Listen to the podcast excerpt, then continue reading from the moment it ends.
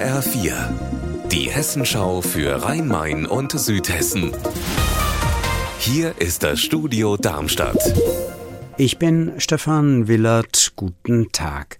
Alsbach-Hähnlein an der Bergstraße auf der Landesstraße 3112 in der Nähe der A5 haben sich da Klimaaktivisten auf der Fahrbahn niedergelassen. Das dachten Autofahrer gestern. Sie haben die Polizei angerufen. Dann hat sich aber was ganz anderes herausgestellt. HR-Reporter Udo Langenol, wer war das? Als die Polizeistreifen anrücken, um die Missetat zu verhindern, stellt sich schnell heraus, dass es sich nicht um Klima, sondern um Vatertagsaktivisten Aktivisten handelt. Die sind offenbar am Ende ihrer Kräfte an diesem für Väter so anstrengenden Tag und haben es sich mit dem Hinterteil kurzzeitig auf der Fahrbahn gemütlich gemacht. Klebstoff konnte nicht sichergestellt werden. Bischofsheim, Neubaugebiet Hessenring.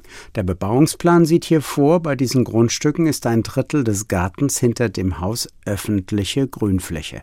Die soll von der Gemeinde bepflanzt werden und von den Eigentümern gepflegt. Genau um dieses Drittel Grünfläche gibt es jetzt Ärger, denn einige Besitzer haben ihr Stück öffentliche Grünfläche einfach mit ihrem eigenen Garten eingezäunt. HR-Reporterin Silke Sutter, und was passiert jetzt? Das ist die große Streitfrage, denn ob Zaun aufstellen, ja oder nein, darüber steht nichts Konkretes im Bebauungsplan.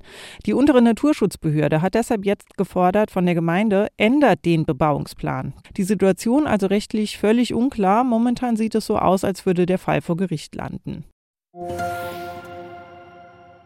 Wohnen im Wolkenkratzer, das ist nicht jedermanns Sache, aber mittlerweile in Frankfurt schon weit verbreitet. HR-Reporterin Jutta Nieswand, du hast dir das mal angeschaut. Wie ist da der Markt? Wo kann man in Frankfurt in einem Hochhaus wohnen?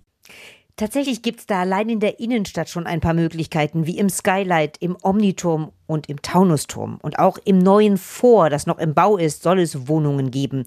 Dann gibt es dann auch die Hochhäuser an der Messe, also rund um den Messeturm.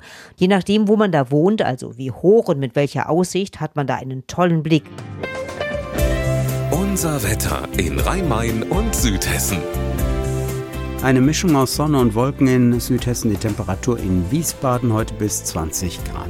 Ihr Wetter und alles, was bei Ihnen passiert, zuverlässig in der Hessenschau für Ihre Region und auf hessenschau.de.